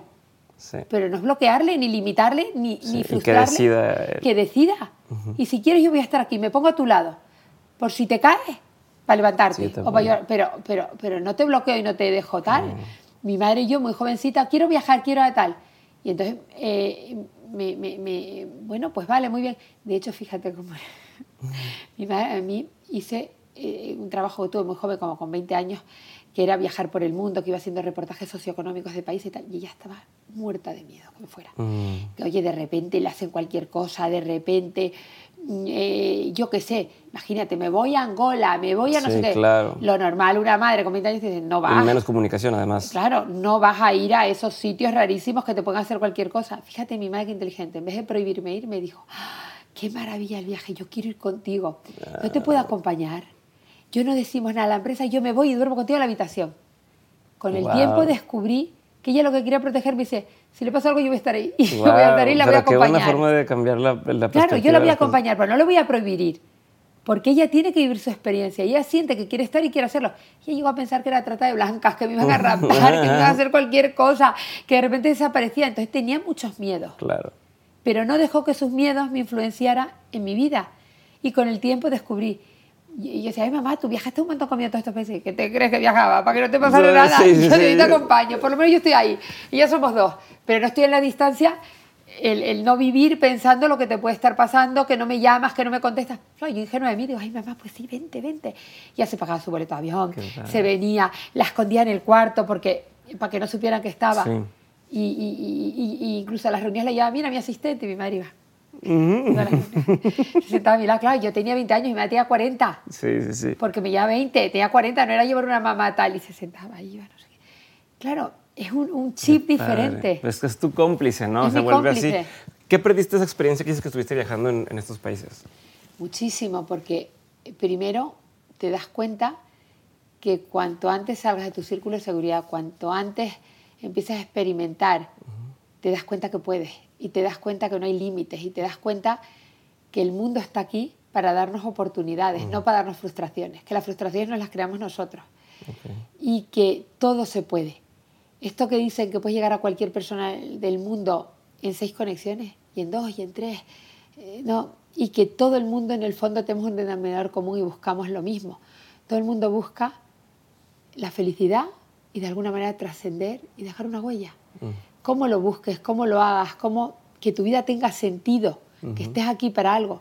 Ricos, pobres, todo el mundo quiere que su vida tenga sentido. Y tienes mil oportunidades diarias para que tu vida tenga sentido. De hacer cosas que creen trascendencia o de hacer cosas tan simples como la sonrisa, el hacer feliz a alguien que tiene un mal día y le sonríes y le dices algo agradable, el ser parte de la experiencia de alguien de las que te vas topando constantemente a tu alrededor.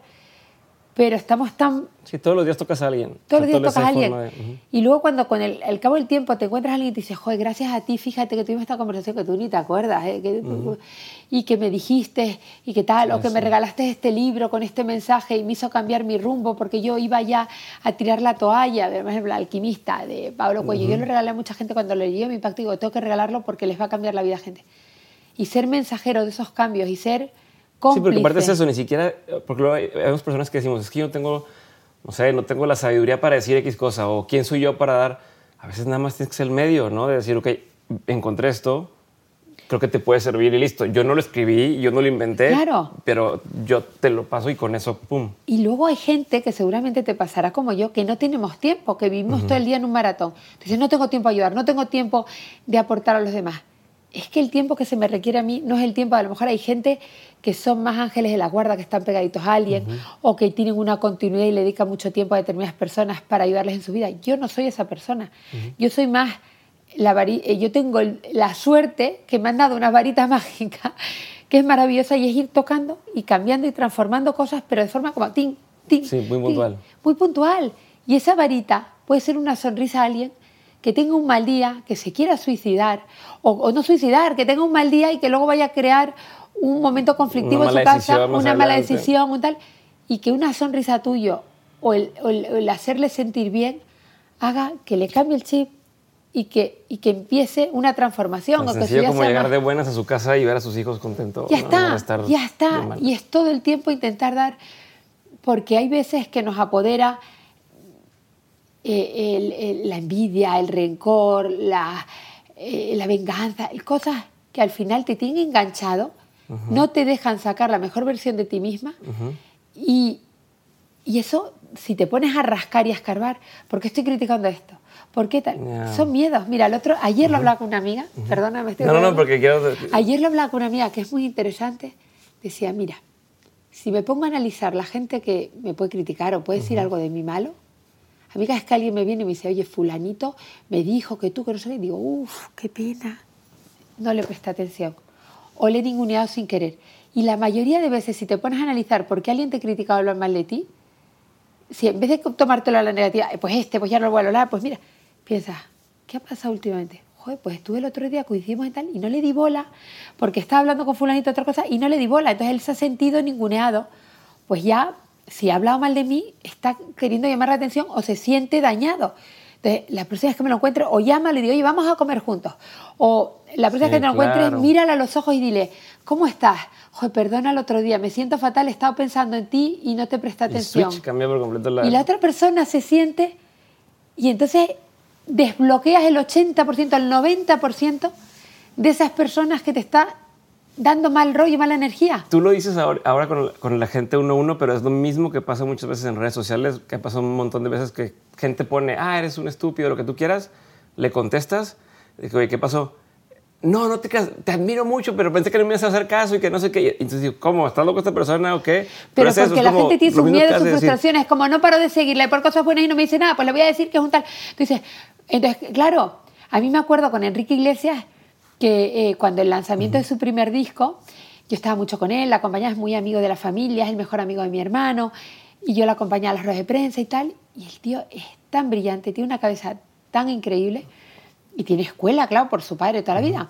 Entonces, en la rueda de prensa me decía, oye, cuéntame, ¿quién es este? Pues este es tal que te ha puesto fenomenal, en una nota. Y, me pregunta, ¿quién me está diciendo, hijo de papá, me está poniendo mal? Y dice, y mira, este que te ha puesto un reportaje fatal, este está diciendo que no cantas nada bien y que además eres un no sé qué. Este... Y al terminar la entrevista se acerca y decía, oye, fulanito, oye, Pepito, oye, Diego, oye, eh, tu reportaje este del, del país, oye, mm, qué pena, tal, me encantaría que vinieras a ver un concierto mío. Tengo un concierto la semana que viene, te invito, organizo para que te manden la entrada, te vengan a buscar y luego cuando termina el concierto pasa al camerino y me cuentas qué te ha parecido, cómo lo has vivido. El tío, o Tómala, claro, las armas. Claro, y el tío caía en shock.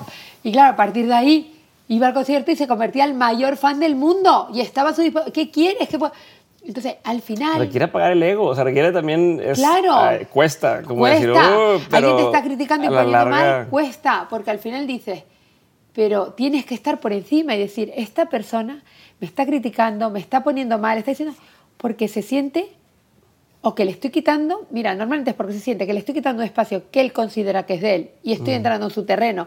Entonces dice, este que se cree, esto siempre lo he hecho yo. en vez de, la gente no tiene la humildad de pensar, pues lo hace mejor que yo y a lo mejor está tirando audiencia para él o está con o lo que sea.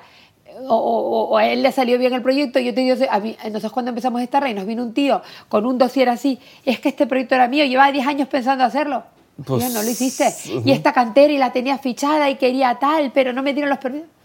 Ay, yo no sé, qué pena, ¿cómo lo siento? Pues la verdad tenías una idea buenísima. Qué pena que no lo hiciste, tenías una idea extraordinaria, qué listo eres. Porque 10 años antes pensaste lo que nosotros tardamos mucho más. Pero, o sea... Sí, pues ¿qué hago? ¿Sabes?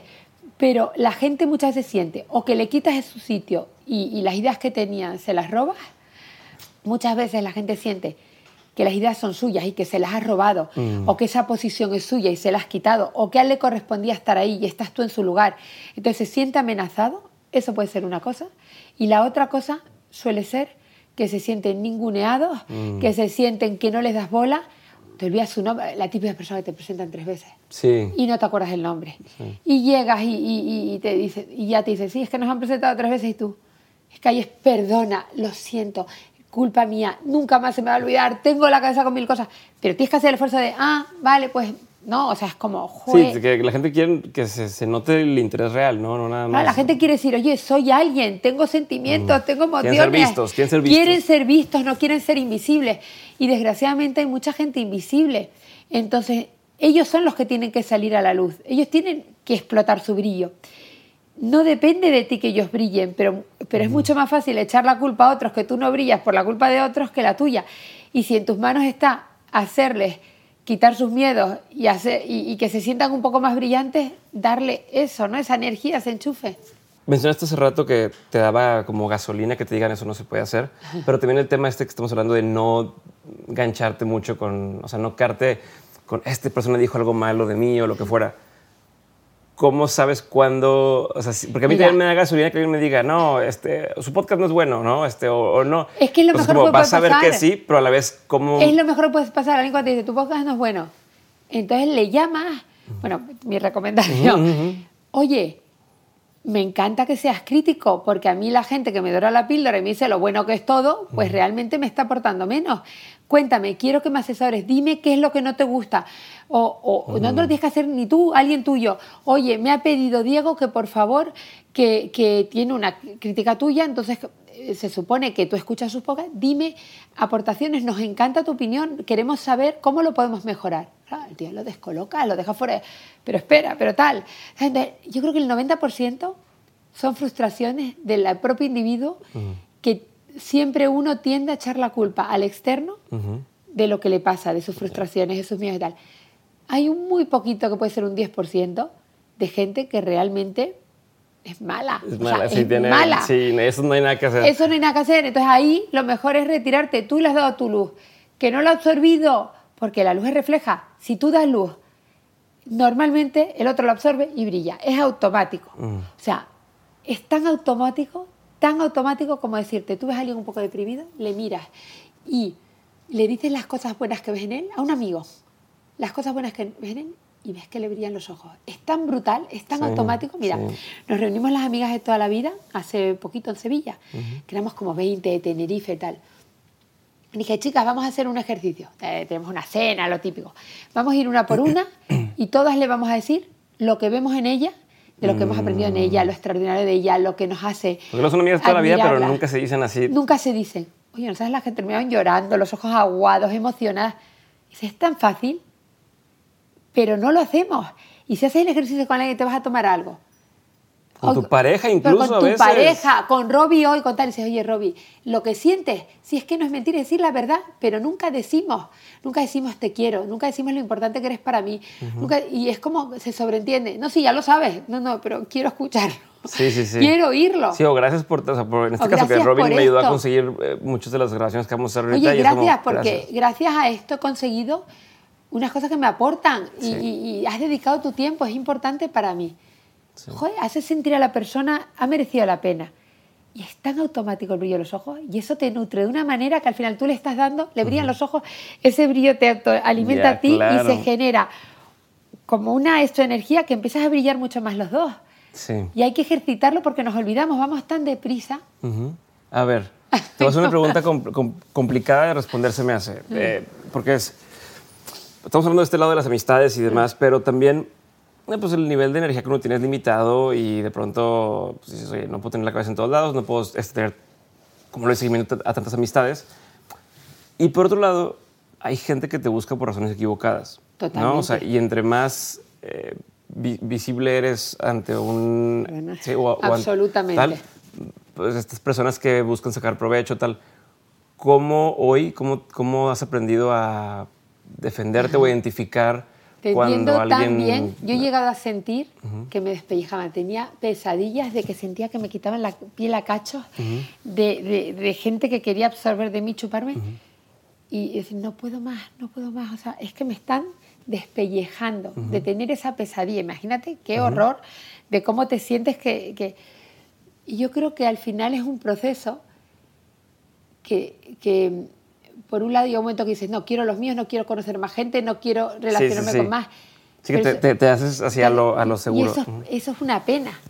Es una pena porque por un lado te proteges, pero por otro lado dejas de conocer a gente muy interesante que vas descubriendo por el camino. Entonces yo ahí, lo que yo he aprendido y lo que me ha servido a mí es dejarme llevar por mi intuición. Mm. Hay gente que descubres que es súper interesante, que te aporta, que admiras, y que dices, qué buen rato pasado, esta persona cuánto me ha aportado. Y esas personas las introduces en tu vida porque te hace bien, es como una medicina. Y hay gente con la que estás que te chupa la energía, que te critica, que te... Pues te distancias porque... Y hay gente que ha formado parte de tu vida mucho tiempo y que al final no te han acompañado el camino y tienes que ir soltando, soltando y mm. dejándolas ir porque ves que te limitan, pero porque ellos mismos son limitantes. Y hay gente que se te acerca a tu vida porque tiene que empezar a ser parte de ese camino y de ese proceso y seguir y, acompañarte en otros momentos. Y hay gente que te vale en momentos puntuales. Yo creo que una parte es importante la intuición y luego yo tengo una máxima que para mí es sagrada, que es hay que bailar con quien quiere bailar con uno. Esa es mm. sagrada. Hay que bailar con quien quiere bailar con uno. Y eso aplica a todo. Cuando yo era jovencita, a mí me gustaba el más golfo, el más difícil, el que no me daba bola, el que... y, me atraía ese perfil de hombre. Entonces, ¿qué pasa? Que iba a ser muy infeliz toda mi vida. Porque, joder, si había un hombre a tantos kilómetros a la rotonda que es que me lo iba a hacer pasar canuta, ese es el que me atraía. Por el reto de lo voy a conseguir. No me hace caso, pero lo voy a conseguir. Pero nunca te puedes relajar porque todo el tiempo estás, estás en la lucha. Entonces, ¿qué pasa? Que tenía unos hombres maravillosos a mi alrededor y unos chicos estupendos queriendo salir conmigo. Ah, esto es muy fácil, yo quiero el reto. Y hay un momento que el reto está muy bien, en lo que es imposible está muy bien, pero también hay que dejarse fluir. Y hay que ver qué planes tiene la vida para ti. Entonces, hay que elegir entre los que te escriben en eh, como el cuaderno de baile, entre los que te escriben como el cuaderno de baile. Si tú tienes 10 opciones hay que dar oportunidades esas opciones. Uno no te gusta, otro lo descarta. Pero descubres a gente que apuesta por ti, que cree en ti, que quiere estar contigo y que te vas a retroalimentar porque al final es formar un equipo. ¿Cómo vas a formar un equipo con alguien que no quiere ser equipo contigo? Es que es muy difícil. No, es sí, que por así trabajar es suficientemente desgastante como para aparte tener que estar en una relación en la que, ay, no sé si decirle, no decirle, que no sé qué, que se sintió. Está, es, que no, es que no funciona. Para mí, pero esto aplica no solo a las relaciones, a todo. Pero para mí cuando estoy con una amiga que me ha dejado después de lo que le ha aguantado, después de lo que he sufrido, es como, pero ¿cómo? Esto no iba. Es que no entiendo para qué has aguantado, para qué sufrir una relación. No es aguantar, una relación es disfrutar, es ser equipo, es construir juntos. Desde el momento que ya estás en una lucha y un tal, o sea, lo que sea algo puntual, porque ha pasado algo externo que ha hecho que tengáis que poneros los dos juntos, pero, una lucha constante. Como equipo hacia algo. Hacia algo, no, como, es como del día uno dice, mira, no, te quiero, te adoro, siento que, pero es que es que si tú no bailas conmigo nos estamos pisando todo el tiempo. Y eso es en las relaciones personales, eso es en, las relaciones de pareja, en los amigos. O sea, yo quiero amigos que me sumen, amigos de los que aprenda y que ellos también me devuelvan luz, me, iluminen, me, quieran, me quieran. Y quiero gente que trabaje conmigo que le inspire el proyecto, que tengan la camiseta puesta, que quieren ser parte de esto. Yo no quiero ser sponsor de nadie, o sea, quiero, no quiero un tío que diga, bueno, me paga un sueldo, voy, cumplo. No, mira, búscate otra cosa. Yo quiero gente aquí que se esté dejando la piel, que, que potencie sus dones y sus talentos y que esté 100% en el proyecto y lo disfrute. Porque esto no es un sacrificio. Sí, que disfrutar, se nos olvida que disfrutar tiene que ver también con a veces que cuesta, ¿no? O sea, es trabajar, pero es parte de la foto. vamos, a hacer vamos a la guerra juntos y somos gladiadores y vamos a comernos el mundo y, vamos, y todo eso Sí, me acuerdo cuando yo estaba estudiando y que de pronto te desvelabas toda la noche, no toda la noche porque tenías que un proyecto y no acababas. Pero en ese momento decías, híjole, qué pero hoy lo ves y dices, qué padre estaba esa etapa. Y luego llegas para el proyecto y te hacían una buena nota y decías, jo, lo hemos logrado, lo hemos conseguido. Así lo siento en el trabajo, que hay momentos donde estás en friega, tal, tal, tal, y luego ya Ay, te acuerdas y dices, qué padre esa época donde teníamos que hacer eso. Pero de eso se trata. Entonces, al final, Tú eliges, a mí ahora me dices, si volvieras a nacer, ¿quién te gustaría ser? ¿Qué vida querrías vivir? Quiero vivir mi vida, mm. pero por, quiero la mía porque me encantan mis amigos, me encanta mi trabajo, me encanta mi marido, me encanta la gente que he ido eligiendo a mi alrededor, porque la he creado yo. He ido eligiendo lo que quiero en mi vida. Eso, eso quiero tomar una cosa más sobre eso, antes de que avancemos, porque y también yo, estoy, consciente del tiempo y todo. Pero, no, no me importa nada, vamos muy bien, ¿eh? no te preocupes. Eso que dices de, ya está, tenemos media horita más de hacer. Porque te lo iba a preguntar, pero hacia el otro lado, y te lo voy a preguntar ahora de, ya es que te digo, ¿cómo te cuidas de la gente que tal, no? Pero tú también ahora dices que has ido construyendo y has ido construyendo la gente con la que te quieres juntar y tal. Y, yo quería preguntarte... he ido soltando mucha gente. Y yo quería preguntarte justo el otro lado. Cuando alguien va arrancando en su carrera y demás, pues necesitas conocer gente, ¿no? ¿Cómo evita ser o, ser percibido como esa persona que es la que, ah, este es un escalador o esta persona es un interesado? ¿Cuál, ¿Cómo se hace, cuál es la forma adecuada o incluso cómo lo has hecho tú para de pronto decir, oye, ¿sabes qué? Necesito contactar con tal porque esta persona me ayuda a traer a tal artista. Por decir un ejemplo, ¿cómo te metes en el radar de esa persona? Mira, por ejemplo, lo que te iba a decir. Primero, hay gente que te sobra por el camino. Fíjate, el otro día estuvimos en un evento con mi marido y habían dos personas que quieren ser amigas mías, que son que no son malas personas, porque son, son dos personas que conozco de toda la vida, pero que a mí simplemente su energía me agota, porque son como muy, y te que venir a hacer en mi casa, y te organizo, y te quiero presentar, y es como, o sea, no puedo, Sí, te me, abruma. me abruma. Me abruman y me admiran y me quieren bien, pero no puedo. Al final no te queda otro que ir soltando porque no tienes que soltar, porque te está y, y es una pena. Entonces, creo que el aprender a soltar lastres de cosas, de amistades, de cosas que te enganchan, que no te aportan, que son, tienes que ir soltando y tienes que ir creciendo Sí, no hacerlo por culpa o por compromiso. o por sentirte- sentir la obligación. Eso por un lado. Luego, por otro lado, yo creo que cuando quieres algo, de, todo el mundo en el fondo quiere algo de alguien, todo el mundo. Y ese algo puede ser material o puede ser emocional. Y yo siento que, yo, ¿por qué me gusta estar con mi marido? Y me encanta, porque me da paz. Y porque estoy con él y me siento casa y me da paz. ¿Y él por qué quiere estar conmigo? Pues porque yo le doy pila y energía. y al final todo es un intercambio, que no tiene que ser malo el intercambio, el intercambio puede ser maravilloso. Uno te da luz, el otro te inspira, uno te... te- ¿Sabes? Sí. El- si es que todo es un toma daca. Lo que pasa es que tiene que estar compensado. ¿Sabes? Yo te doy cosas que a ti te- no es económico todo, no es materialista todo. Y al final a las personas tú necesitas que alguien haga algo por ti. Mira, te ha salido automático con Robbie. Robbie es tu amiga. Sí. Eh, y, y, y Robbie te ha organizado este encuentro. ujú. Y Robbie también es amiga mía. Y a ella no la has obligado, oye, hazme tal. No, simplemente ella, Sí, ella se debe sentir agradecida contigo por lo que sea, que no lo sé, y te dice, ¿cómo te puedo ayudar? ¿Qué puedo hacer por ti? Y al final no hay cosa más bonita que la gente que tienes alrededor quiera hacer cosas por ti porque siente Mm. que eh, eh, al final la vida se trata de un banco de favores. Y hay un banco de favores. Y, y- y ese banco de favores, cuanto tú más das, los otros más te quieren dar para compensarte. Sí, claro. Entonces no es cómo lo pido, no, es que no es cómo lo pido, es qué puedo hacer Es por qué la otra puedo persona hacer yo por los demás, para claro. que la otra luego me diga, ¿qué puedo hacer por ti? O sea, quiero Claro. corresponderte, quiero darte de vuelta.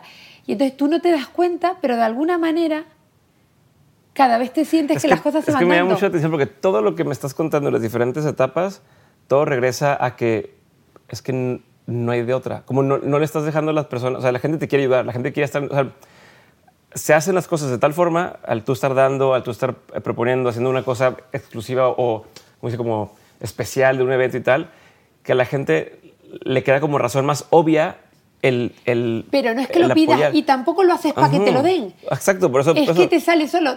Tú cuando quieres hacer feliz a alguien, esa otra persona dice, o sea, ¿cómo compensa a esta persona que me ha hecho tan feliz? A eso me refiero, y- te- y, partes de un lado de abundancia y no de un pensamiento limitante de que todo para mí y no sé qué. Claro, y si tú estás pensando. ¿cómo le pido a esta persona esto? ¿Cómo le...?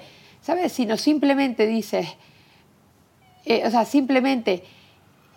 tiene- o sea, es que la sonrisa es tan poderosa, tan poderosa, no somos, no somos conscientes lo potente que es la sonrisa.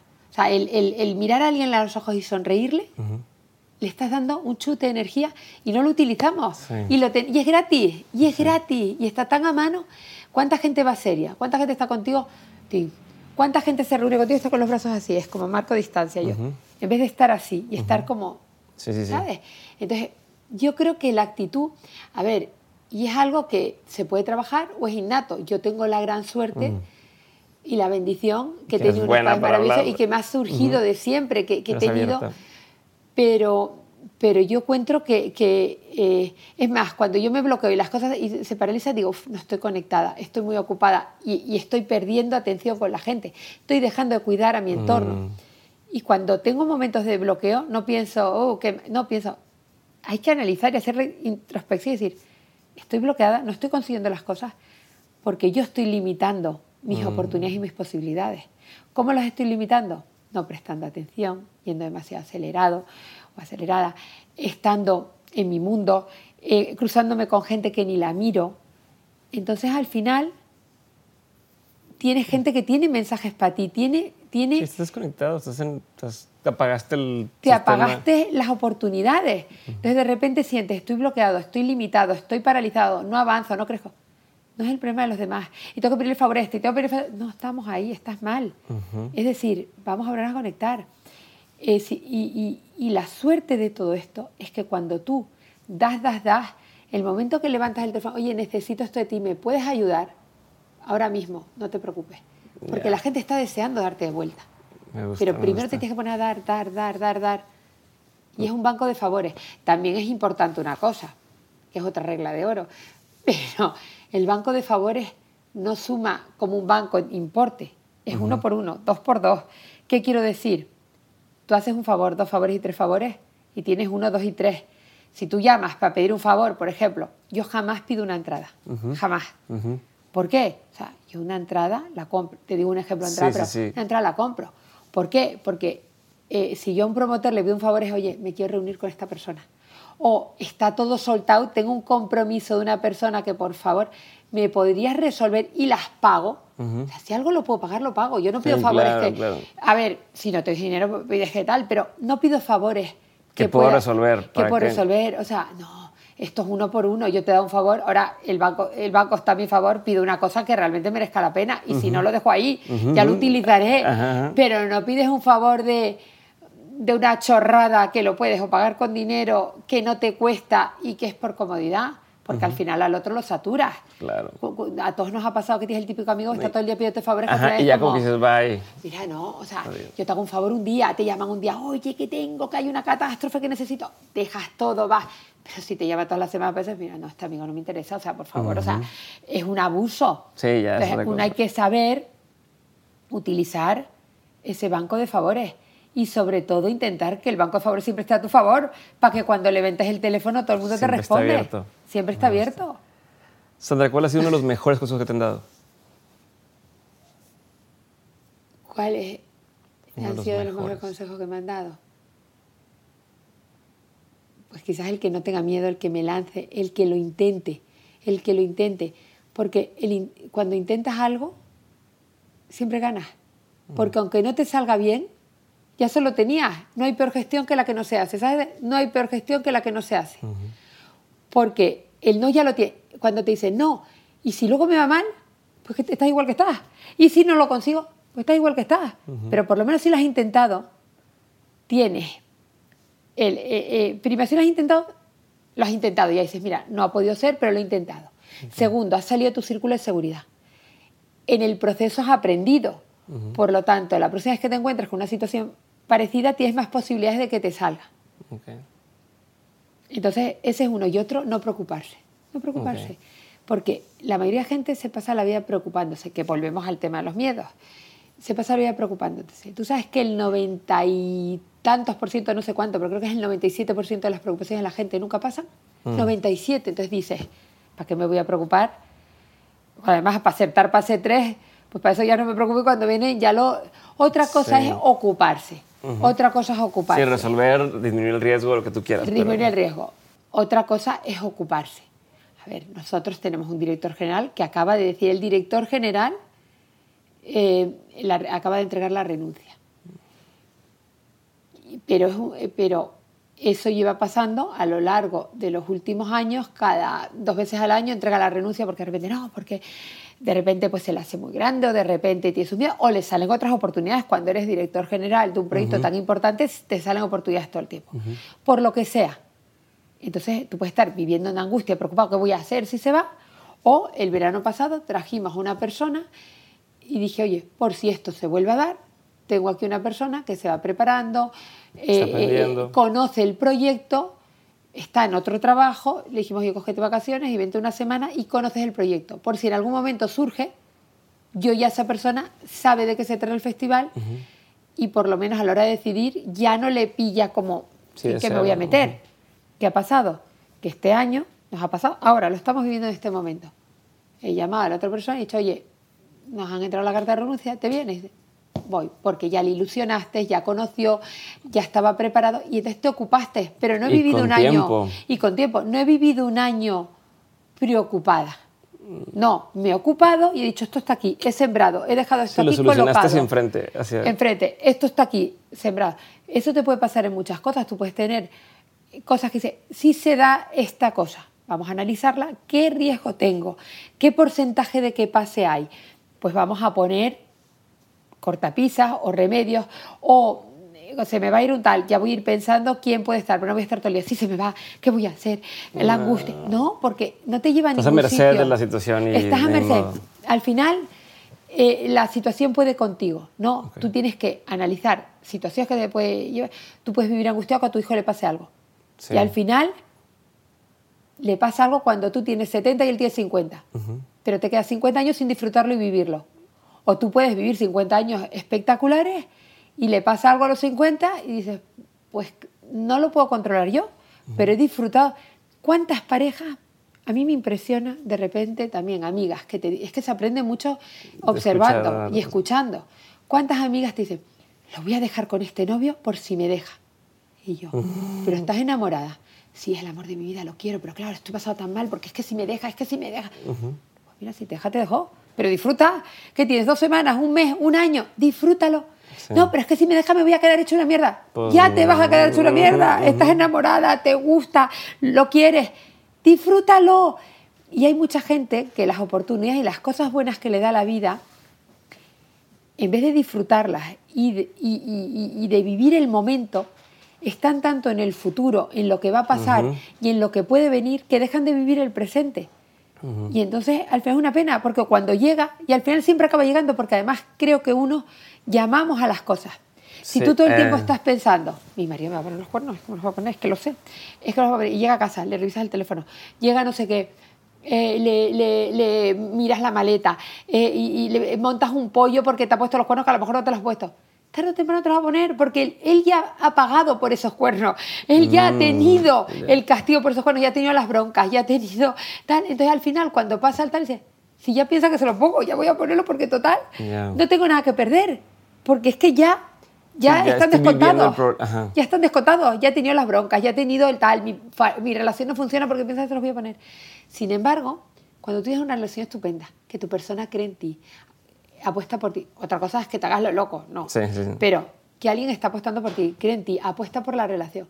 El día que vas a poner los cuernos, dices, uff, no me compensa, tengo una relación que te cagas, mm. esto funciona de maravilla, eh, no voy a arriesgar todo por esto. uno propicia las cosas que luego pasan. Sí, es, es como esta, este, como, como profecía autocumplida, ¿no? profecía autocumplida. Pero tú mismo haces que se cumpla. Sí, me van a correr ese trabajo y entonces dejas de trabajar, no cumples, no rindes. Y tienen razón. Tienes razón, claro, ¿cómo no vas a tener razón? Y además, no hay, y además ¿sabes lo peor? Que nos empeñamos en tener razón. Es el mayor error del ser humano. Nos saboteamos. Nos saboteamos, nos empeñamos en tener razón. Entonces, para tener razón, tú creas el escenario adecuado para que se dé. Y para luego decir, ves, tenía razón. Sí, entonces es mejor pensar en cosas buenas para que si tenía razón, pero de algo positivo. Claro porque todo lo negativo que pienses se va a dar, se va a dar, no te quepa. A mí cuando la gente me dice, no, porque eh, esto, no sé, digo, pues va a pasar, pero absolutamente no me cabe la menor duda. Entonces, si tú estás liderando este proyecto y crees que va a ir mal y qué tal, te quito ese proyecto, no lo hagas porque es que me va a perjudicar a mí y pongo a otra persona. No, pero déjame intentarlo. No, es que si tú no crees en esto, no te va a salir bien. O alguien llama a este artista y propone esto, me va a decir que no. Pues pero ¿cómo lo va a hacer? Digo, esa llamada ya no la vas a hacer tú. Pero déjame aquí vas a poner, o lo hago yo o lo hace otra persona que crea que va a salir bien. Porque tú inconscientemente vas a conducir a ese resultado. Si tú vas a reunirte con alguien y crees que el resultado va a ser que no, no tengas esa reunión. O espérate dos días que esté más positivo y la pospones. Que hayas cambiado el chip, pero si no, no la tengas porque, ¿sabes? Buenísimo, Sandra. A ver, tengo nada más una última pregunta para hacerte, que es la siguiente. De todo lo que has vivido, tanto en lo personal como en lo laboral, has tenido un montón de aprendizajes. Si tuvieras que quedarte con tres aprendizajes que quisieras tener siempre presentes, que fueran como esta brújula o norte en tu vida, los que siempre quieras regresar, ¿cuáles serían? Pues de alguna manera te lo he contado, que es bailar con quien quiere bailar con uno en todos los ámbitos de tu vida. O sea, tus apuestas tienen que ser por quien apueste por ti, porque eso es lo que va a funcionar el dejar los miedos a un lado, porque es lo más limitante y es el peor mal que tiene la humanidad, los miedos. Vivir y tomar decisiones condicionado por los miedos nunca funciona, siempre te equivocas. y, y, la tercera es lanzarte a apostar, tener las experiencias, vivirlo, porque siempre más vale llorar por haber hecho algo que por no saber lo que hubiera podido pasar. Y, y cuando vives algo, aunque al final no consigues el resultado, cuando apuestas, cuando lo intentas, siempre el balance sale positivo, porque el aprendizaje ya, aunque no lo hayas logrado, nunca estás en el mismo punto que estabas. el no ya lo tenías, el que no te ha salido, pero el aprendizaje que te ha generado esa apuesta y ese intento te pone en una posición mucho más elevada para que en las próximas oportunidades que te entrega la vida las puedas coger y puedas triunfar y te puede ir muy bien. Y, eso, y actitud, la actitud es importantísima. Yo creo que cuando uno está negativo no sale nada. Entonces tiene que decir, se está apoderando de mí las cosas oscuras y la negatividad, fuera, fuera, fuera, y vamos a focalizarnos porque el mundo ha puesto tantas oportunidades para nosotros y no solo focalizado en el tema económico. Todo el mundo, si mirara lo positivo que tiene a su alrededor, un montón de cosas. La gente que está negativo, yo le recomendaría, para salir de ahí rápido, dos cosas. Primero, ponerse música animada. Pues si te pones música deprimente, acabas en el hoyo. Abrir las ventanas, ver la luz, pasear, forzarte y apuntar todo lo positivo que tienes en tu vida, que a lo mejor no lo valoras. ¿Qué son los activos de mi vida? ¿Qué son las cosas positivas que tengo en mi vida? A lo mejor tengo unos hijos maravillosos. A lo mejor tengo una madre que me quiere un montón. Tengo un amigo estupendo. Tengo un marido. O tengo un trabajo espectacular. O tengo salud o tengo piernas, tengo que ahora estoy yo que me partí la rodilla y estoy valorando un montón poder dar un paseo, tener la pierna y poder caminar. O tengo manos, o tengo una cabeza, soy inteligente, o tengo oportunidad de trabajar, o lo que sea. Hay tanta gente que va perdiendo todo eso y se da cuenta cuando lo ha perdido, o vive en los miedos y las preocupaciones en el futuro, o vive en el pasado enganchado con lo que no le ha salido bien y es tan importante decir, fuera, quítate ataduras, límpiate, vive el presente y disfruta cada cosa que te está entregando la vida. Y, la actitud es tan importante porque mucha gente piensa que su vida es una mierda. Pero si te pones a analizar por qué es una mierda, es porque tú estás construyendo una mierda, porque tú vives y todo, si tú estás pensando en una manzana, tú ves manzana, no quiero comer manzanas, no quiero manzana, manzana, manzana, manzana, estás pensando que tu vida es una mierda, que todo te sale mal, que el trabajo es una mierda al final proyectas eso, generas eso y atraes eso. Si tú estás pensando, mira, voy a tener un hombre maravilloso, voy a estar abierta, tal, te vienen, las cosas te llegan. Solo es cómo lo miras, la actitud. Y, es trabajarse eso. Y hay muchas ayudas que te ayudan. Hay gente que lo tiene innato, gracias a Dios yo tengo esa suerte que, y, soy una afortunada. Pero si tú vives si tú vives agradeciendo a la vida lo que la vida te brinda y te da, te va a seguir dando. Si tú vives castigando a la vida, diciéndole que todo es una mierda, que nada funciona y echándole en cara y buscando razones para tener razón, las vas a encontrar todas y siempre vas a tener razón y lo que tú proyectas se va a dar. Entonces depende de ti lo que tú elijas. Y eso es lo que yo te diría. Gracias, Sandra. Feliz Muchas cumpleaños. gracias por todo. Feliz cumpleaños. Hoy cumplo 51. Felicidades. Gracias. Muchas gracias por todo.